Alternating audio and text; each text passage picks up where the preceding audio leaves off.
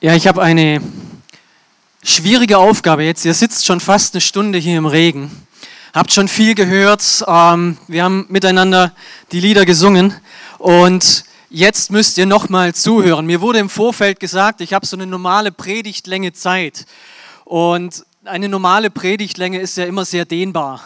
Ähm, von daher versuche ich trotzdem, mich etwas kurz zu fassen, damit ihr nicht zu lang hier noch ausharren müsst und trotzdem die wesentlichen Dinge auf den Punkt zu bringen. Und ich möchte trotz allem damit einsteigen, dass ich mich unglaublich freue, wieder hier stehen zu können ähm, im CZ. In einem anderen Setting, hier stand ich noch nie zum Predigen, aber ich habe einige Jahre oben neben Harry gesessen im Büro. Wir haben dort gute Zeiten und schlechte Zeiten erlebt, ganz wie bei RTL. Wir haben alles Mögliche hier in der Gemeinde durchgemacht. Ich durfte mit Christel ein bisschen mich unterhalten vorhin. Lange Jahre gemeinsam haben wir im Büro uns unserer Freude und unser Leid geklagt. Und viele von euch kenne ich noch. Viele von euch kenne ich, wie sie aussahen vor sieben Jahren. Da waren sie noch zwei, drei Köpfe kleiner als ich. Jetzt sind sie zwei, drei Köpfe größer als ich. Auch das ist alles schön zu sehen. Und viele von euch kenne ich euch einfach auch gar nicht. Das bringt die Zeit so mit sich. Aber nichtsdestotrotz freue ich mich hier zu sein und darf euch heute Morgen ähm, die Predigt halten. Ich habe die Predigt überschrieben mit dem Satz, das Leben ist kein Ponyhof. Und jeder, der jetzt hier gerade sitzt unter seinem Regenschirm, weiß, ja, das stimmt. Das Leben ist kein Ponyhof. Wir könnten hier auch bei 25 Grad in der Sonne sitzen, aber nein, heute muss es regnen. Gestern wäre es schön gewesen. Heute nicht. So ist das nun mal. Das Leben läuft nicht immer ab, wie wir uns das wünschen. Und ich erzähle keinem etwas Neues, wenn ich sage, dass das Leben so manche Überraschung für uns bereithält. Und das meine ich jetzt gar nicht destruktiv, sondern das ist eine nüchterne, sachliche Beschreibung. Das Leben hier auf dieser Erde ist nicht immer einfach. Und wenn ich auf mein meine letzten neun Monate zurückschaue, dann sehe ich, dass viele Dinge passiert sind. Ich habe in, neun, in den letzten neun Monaten fünf Prüfungen abgelegt. Ich habe meine Finanzen komplett neu ordnen müssen. Ich musste zweimal mein Arbeitsumfeld komplett verändern. Ich hatte drei Kinder im Homeschooling. Ich ähm, musste in Konflikte hineingehen als Mediator und habe selber Konflikte ausgetragen, bei denen ich ein Teil der Konfliktparteien war. Wir haben bei uns zu Hause einen Welpen versucht, groß zu ziehen, der immer noch ähm, die Wohnung zerlegt, wenn man nicht aufpasst. Ich habe den Essbereich renoviert, den Außenbereich neu gestaltet bei unserem Haus. Ähm, bin gerade dabei, ein neues Auto zu kaufen. Und zum Schluss muss ich heute auch noch wählen gehen. Das ist so ein kurzer Überblick, die letzten neun Monate, was so alles auf mich eingeströmt ist. Und wenn du hier sitzt, dann denkst du nicht nur, ähm, ich sitze hier im Regen, sondern wenn du ein bisschen die Zeit Revue passieren lässt, dann stellst auch du fest, in den letzten neun Monaten ist relativ viel passiert. Manches hat dich Kraft gekostet, vieles hat dir vielleicht auch schlaflose Nächte bereitet, so das ein oder andere hat an den Kraftreserven gezehrt. Und doch sitzt du heute Morgen hier und harrst nochmal im äh, im, im Regen aus, weil du weißt, das Leben ist kein Podcast. Ponyhof. Es hat einfach schwierige Zeiten mal mit sich. Vielleicht ist ähm, deine Redewendung, das Leben ist kein Schlotzer oder das Leben ist kein Wurstsalat oder das Leben ist kein Wunschkonzert, egal wie wir das nennen. Du und ich, wir wissen, das Leben läuft nicht immer einfach ab. Und so stehen wir in schwierigen und herausfordernden Situationen, werden damit konfrontiert und müssen Entscheidungen treffen. Und genau in diesen Umstand hinein schreibt jetzt der Apostel Paulus, wir haben es vorhin schon gehört von Sven, der diese Stammlosung, dieses ominöse Ding, was vor 25 Jahren mal dem Stamm mitgegeben wurde, wo Paulus etwas geschrieben hat an seinen jüngeren Freund Timotheus, das ist auch schon 2000 Jahre her, und er spricht zu ihm folgende Worte. Und er sagt, Kämpfe den guten Kampf, der zu einem Leben im Glauben gehört und gewinne den Siegespreis, das ewige Leben, zu dem Gott dich berufen hat. Erinnere dich wieder daran, dass du dich vor vielen Zeugen klar und offen zu deinem Glauben bekannt hast. Und ihr Lieben, ich, man kann von der Bibel halten, was man will. Ähm, aber eins kann man der Bibel nicht vorwerfen, dass sie keinen Bezug zum Alltag hat und dass sie ein Märchenbuch ist, vor 2000 Jahren geschrieben, das mit unserer Realität heute nichts mehr zu tun hat. Vor 2000 Jahren schrieb hier ein Mann mit einer gewissen Lebenserfahrung einen Ratschlag an seinen jüngeren Freund, der bis heute an Aktualität nichts eingebüßt hat. Und das Erste, was Paulus hier sagt, ist, kämpfe den guten Kampf. Und er weiß, dass das Leben manchen Kampf mit sich bringt. Und das ist so die erste kleine Anmerkung, die ich hier noch einfügen möchte. Paulus rät seinem Freund Timotheus in seinem Brief nicht kämpfe alle Kämpfe, die dir begegnen, sondern er schreibt kämpfe die guten Kämpfe. Und er sagt auch nicht, du musst um jeden Preis immer siegreich sein. Er sagt einfach nur kämpfe die Kämpfe, wenn sie da sind, und zwar die guten Kämpfe. Und er sagt auch nicht kämpfe so lange, bis du alle besiegt hast weil er weiß, dass in unserem Leben Dinge kommen und Dinge passieren, wo wir kämpfen müssen. Das sind Widrigkeiten und widrige Umstände. Das sind Hoffnungslosigkeit und Ängste, Perspektivlosigkeit und Sorgen. Das sind finanzielle Nöte. Aber Paulus überspannt den Bogen nicht, wenn er diesen Ratschlag gibt, weil er weiß, dass du manches Mal in deinem Leben Schiffbruch erleidest. Und das hat er ganz praktisch selber auch durchlebt. Es gibt diese Momente, da kämpfst du vielleicht mit deinen Tränen und du verlierst weil es zum Leben dazugehört. Nicht jeder Kampf, den du kämpfst, wirst du gewinnen. Und die Bibel gibt uns eben hier diesen Ratschlag, auch kämpfe nicht jeden Kampf, der überhaupt irgendwie dir vor die Füße fällt, sondern kämpfe die guten Kämpfe und lass dich nicht auf die schlechten ein. Und da stellt sich jetzt die Frage, was sind die guten Kämpfe, was sind die schlechten Kämpfe? Und wir müssen dazu sehen, was Paulus auch davor geschrieben hat. Ja, dieser Vers steht ja nicht nur irgendwie so auf einer Spruchkarte mit einem, einem emotionalen Hintergrund, Sonnenuntergang am Strand oder sowas und wir posten das bei Instagram und hoffen, dass wir Likes bekommen sondern dieser, dieser Vers, dieser Satz, diese Aussage steht in einem Zusammenhang. Und Paulus nennt davor tatsächlich auch schlechte Kämpfe, die wir kämpfen können. Und ich möchte einfach mal sagen, wo du in deinem Leben drauf achten kannst, welche Kämpfe kämpfst du gerade und wo lohnt es sich, wo lohnt es sich nicht. Und Paulus sagt hier und gibt dir und mir auch heute noch den Rat, wenn du kämpfst, dann kämpfe nicht darum, Recht zu haben. Wenn du darum kämpfst, Recht zu behalten, dann, dann verwechsel nicht das Ganze mit Rechtsfragen oder sowas. Also es gibt ja Dinge, da können wir durchaus streiten. Wenn irgendjemand äh, dir ins Auto reinfährt und sagt, du bist schuld, da darfst du durchaus mal auch für dein Recht einstehen und sagen, nee, Moment, du hast mir die Vorfahrt genommen. Und wenn du das nicht einsiehst, wir können das gern mit Polizei und Gericht klären. Sind ja auch Versicherungsfragen und so weiter und so fort. Es gibt Dinge, da geht es darum, okay, wie waren die Dinge, die, die abgelaufen sind. Aber es geht nicht darum, dass du in deinem Leben permanent darum kämpfen musst, dass du Recht behältst bis zum Ende. Es geht nicht darum, dass du, dass du einfach darum, darum dich sorgst, dass du permanent ähm, derjenige bist, der sagt, aber ich hatte Recht. Gibt es ja manches Mal in Ehen, ja dass man immer Recht behalten möchte. Ich weiß nicht, ob es bei dir so ist, ähm, ich kenne das sehr gut von mir, dass es am Ende darum geht, Recht zu behalten und dann schläfst du halt eine Nacht auf der Couch, aber du kannst hinterher sagen, jawohl, ich hatte Recht. Nein, Paulus sagt, diese Kämpfe lohnen sich nicht. Und auch das spricht so aktuell in unsere Zeit hinein. Denn wie schnell sind wir gerade dabei, einander zu beschimpfen und zu verunglimpfen. Und die einen sagen, hey, du bist ein Lehrdenker und der andere sagt, du bist ein Schlafschaf, weil wir einfach Recht behalten wollen. Meine Meinung, das, was ich habe, das, was ich weiß, das, was ich gelesen habe, in meiner Internetrecherche, in den letzten 15 Minuten, wo ich, ich habe Recht und du bist im Unrecht. Und wenn wir manches Mal uns vielleicht im Unrecht wiederfinden, dann erfinden wir alternative Fakten, um am Ende doch noch sagen zu können, ich hatte recht. Ihr Lieben, das ist das, was Paulus sagt. Diese Kämpfe lohnen sich nicht.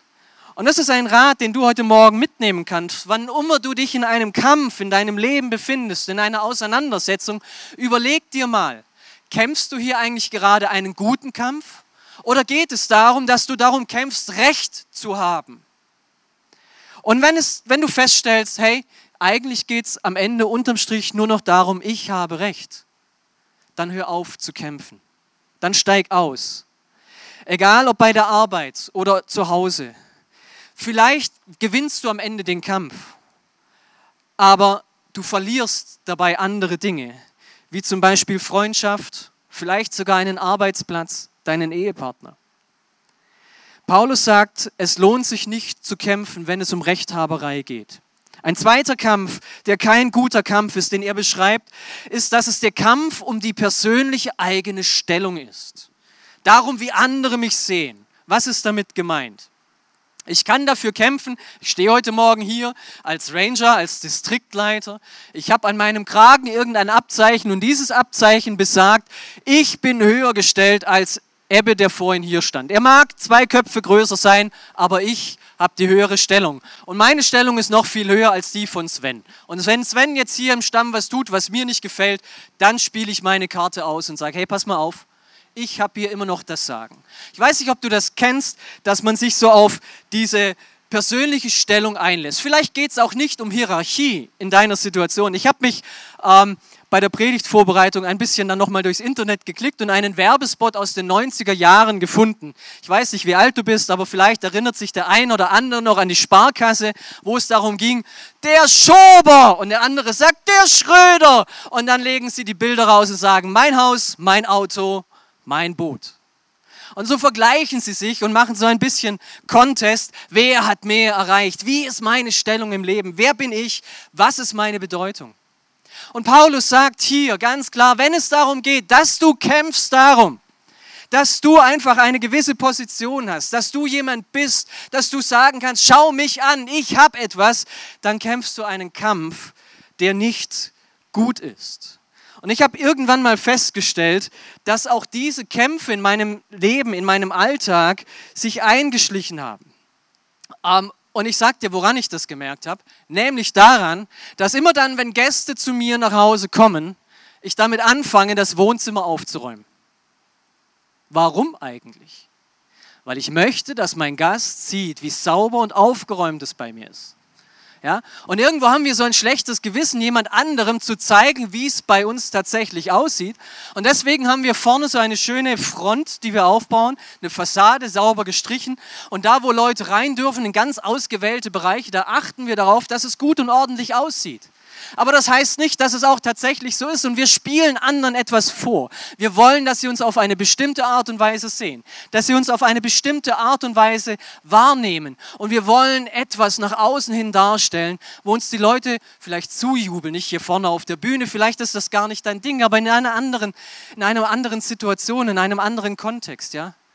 Ähm, ich war in den Sommerferien in Norddeutschland Dort bauen sie die Häuser ein bisschen anders als bei uns und ich fand das sehr interessant. Äh, die haben keine hohen Mauern, die haben keine hohen Zäune und irgendwie ums Haus rum, dass keiner reingucken kann. Und die haben vor allem zum Wohnzimmer auch ein riesiges Fenster.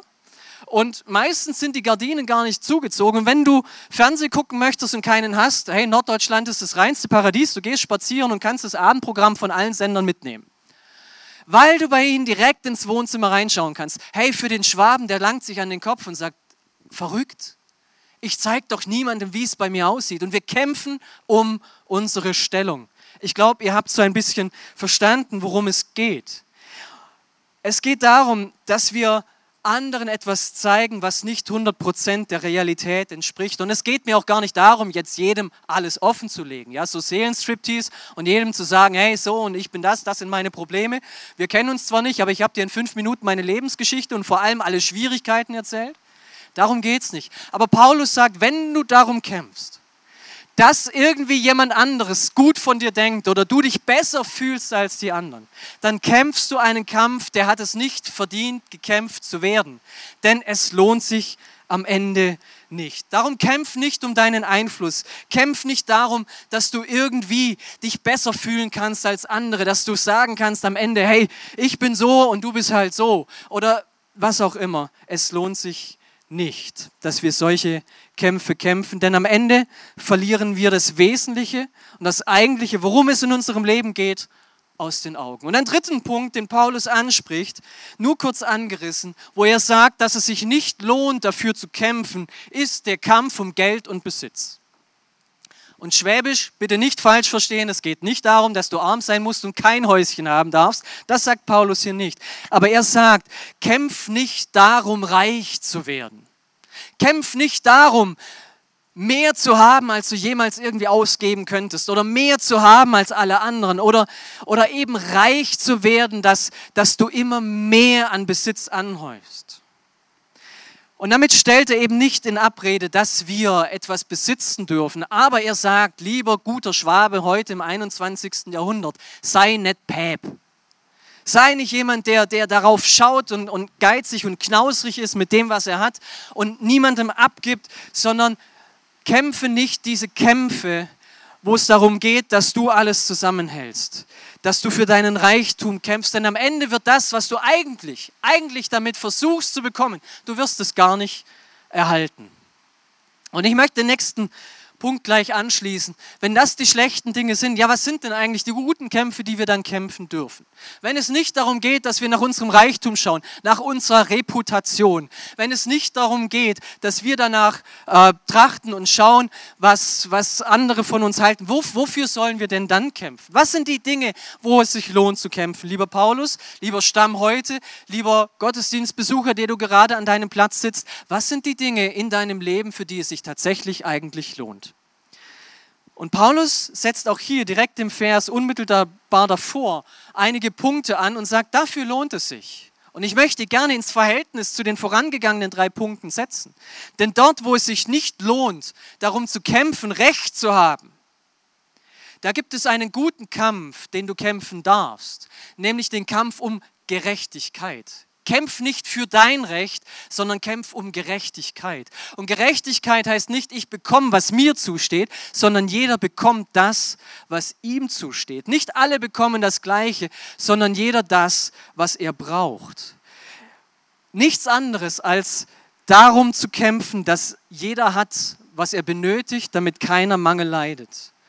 Und auch hier sehen wir, dass der Rat, den Paulus gibt und was er hier hineinschreibt, Nochmal zur Erinnerung, vor 2000 Jahren, da haben sich unsere Vorfahren in den west- und ostgotischen Wäldern mit dem Knüppeln von den Bäumen geschlagen.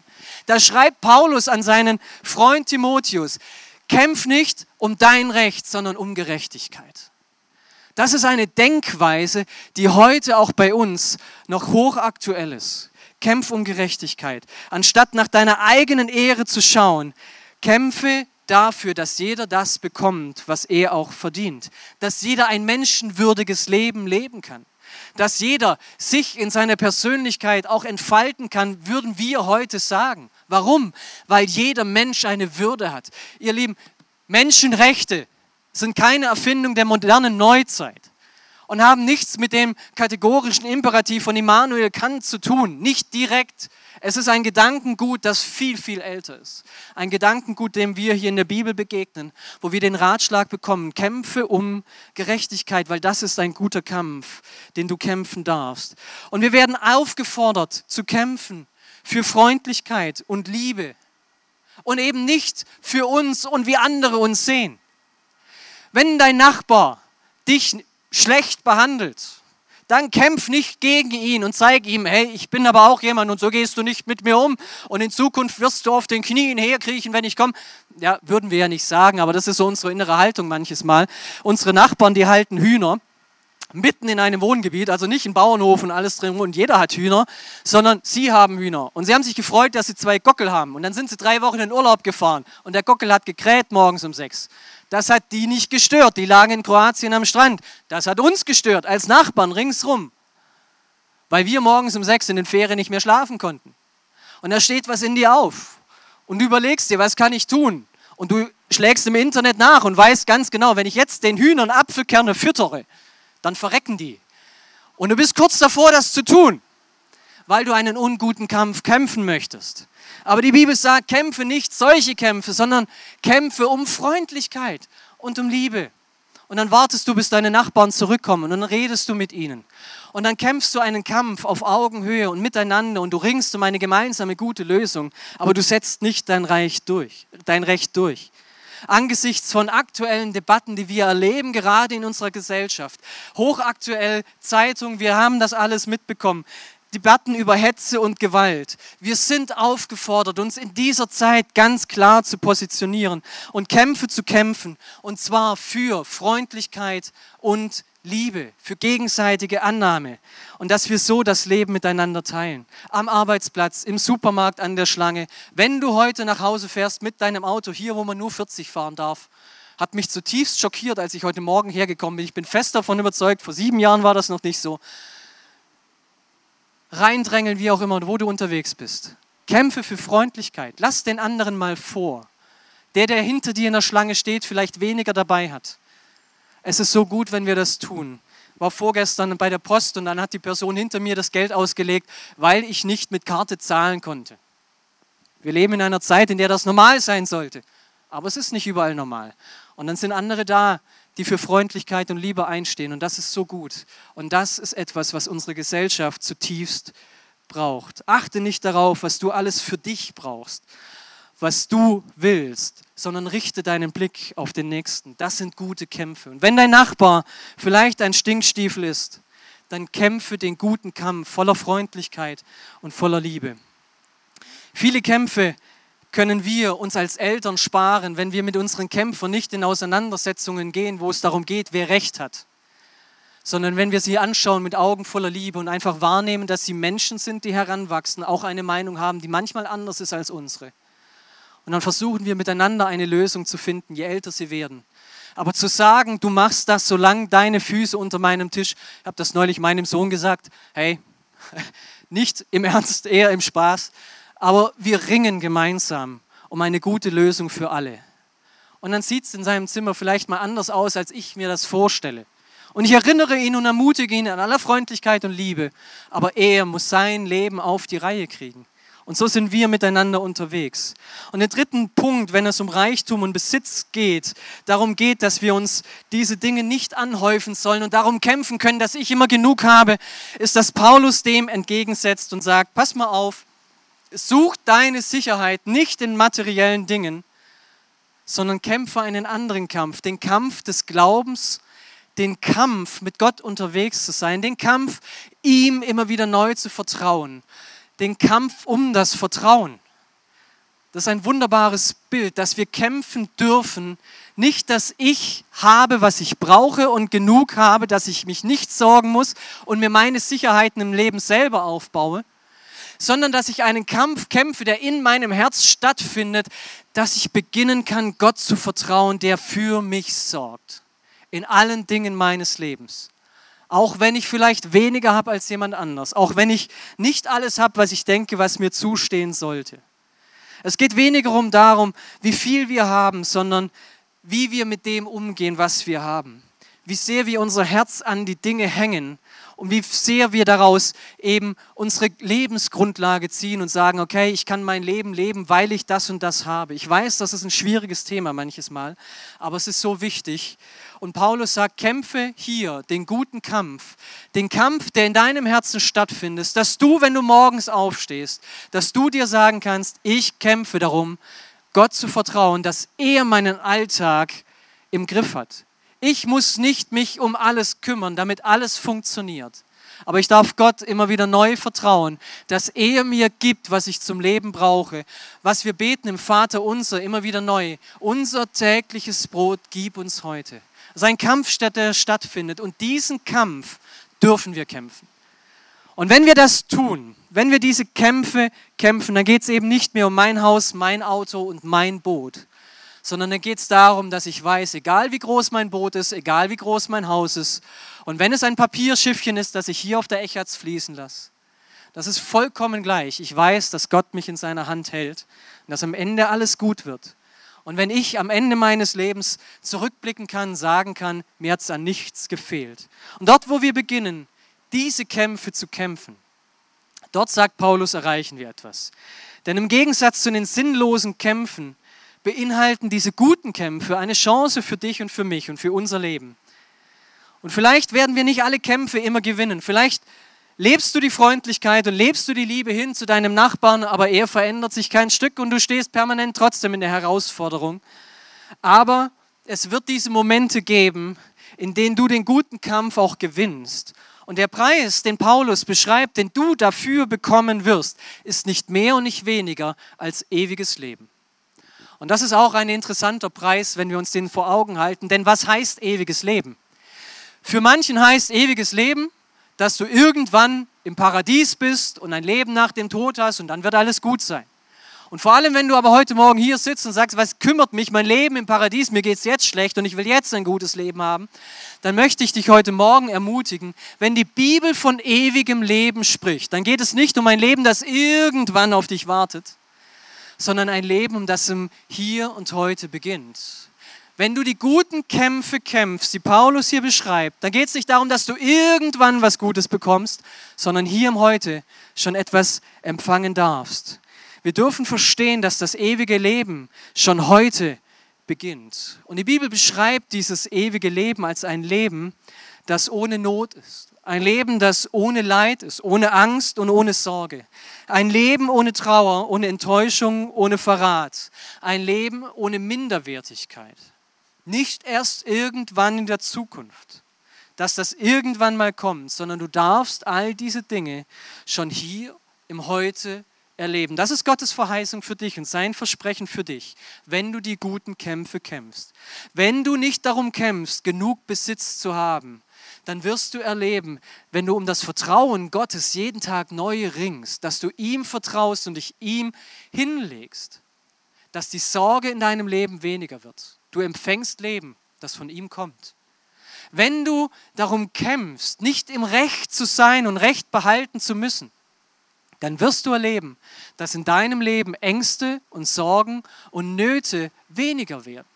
Das kommt einher miteinander immer da, wo du den Kampf gewinnst, eben gegen deine Sorgen, gegen deine Nöte. Wenn du nicht gegen deine Nachbarn kämpfst, sondern gegen das, was in deinem Herzen passiert, wenn dein Nachbar kommt. Und wenn du heute nach Hause fahren willst, äh, wirst, ich hoffe, du willst noch nach Hause fahren. Wenn du heute nach Hause fahren wirst, dann wirst du erleben, dass da, wo du beginnst, gute Kämpfe zu kämpfen, auf der Straße, am Steuer, dann wirst du erleben, dass du ruhiger fährst. Und dass auf einmal auch dein Umfeld sich verändert, weil die fahren auch alle entspannter, weil du ihnen nicht mehr so dicht an der Rückstange hängst. Ja, bin neulich auch auf die Bundesstraße gefahren und wollte einfach äh, von wir fahren drauf und gleich auf die linke Spur und geradeaus weiter. Es war frei. Und der Vordermann, der war halt ein bisschen langsamer. Und wie das halt so ist, ja, du ziehst halt vorbei, willst dann auch mit überholen. Aber den hat es so sehr gestresst, dass ich so dicht aufgefahren bin, dass er mir direkt mal die Lichthupe, äh, nicht die Lichthupe, also die Hupe gegeben hat und was weiß ich was, geschimpft und wild gestikuliert. Und als ich ihn überholt habe, habe ich gedacht, ja, ich habe hier gerade einen Kampf gekämpft. Ungefähr zwei Sekunden früher zu Hause zu sein. Wow, den habe ich gewonnen. Aber was habe ich verloren? Ich habe eine andere Person gestresst. Das hat ihn dermaßen genervt und geärgert, dass das emotional ihn so sehr aufgewühlt hat, dass er die Hupe drücken musste und wild gestikulieren musste, um sich selber irgendwie zu beruhigen. Das ist kein guter Kampf. Lasst uns einfach hier gute Kämpfe kämpfen, immer wieder neu. Nicht um Finanzen, weil ich mir versuche, damit Zukunftssorgen zu nehmen, sondern dass ich Gott vertraue, der meine Zukunft in seiner Hand hält. Ihr Lieben, wenn wir diese Kämpfe kämpfen, dann ist das etwas, das uns ein neues Leben ermöglicht. Das ist das, was Paulus hier beschreibt und was die Ranger hier in ihrer Stammeslosung vor 25 Jahren mit auf den Weg bekommen haben.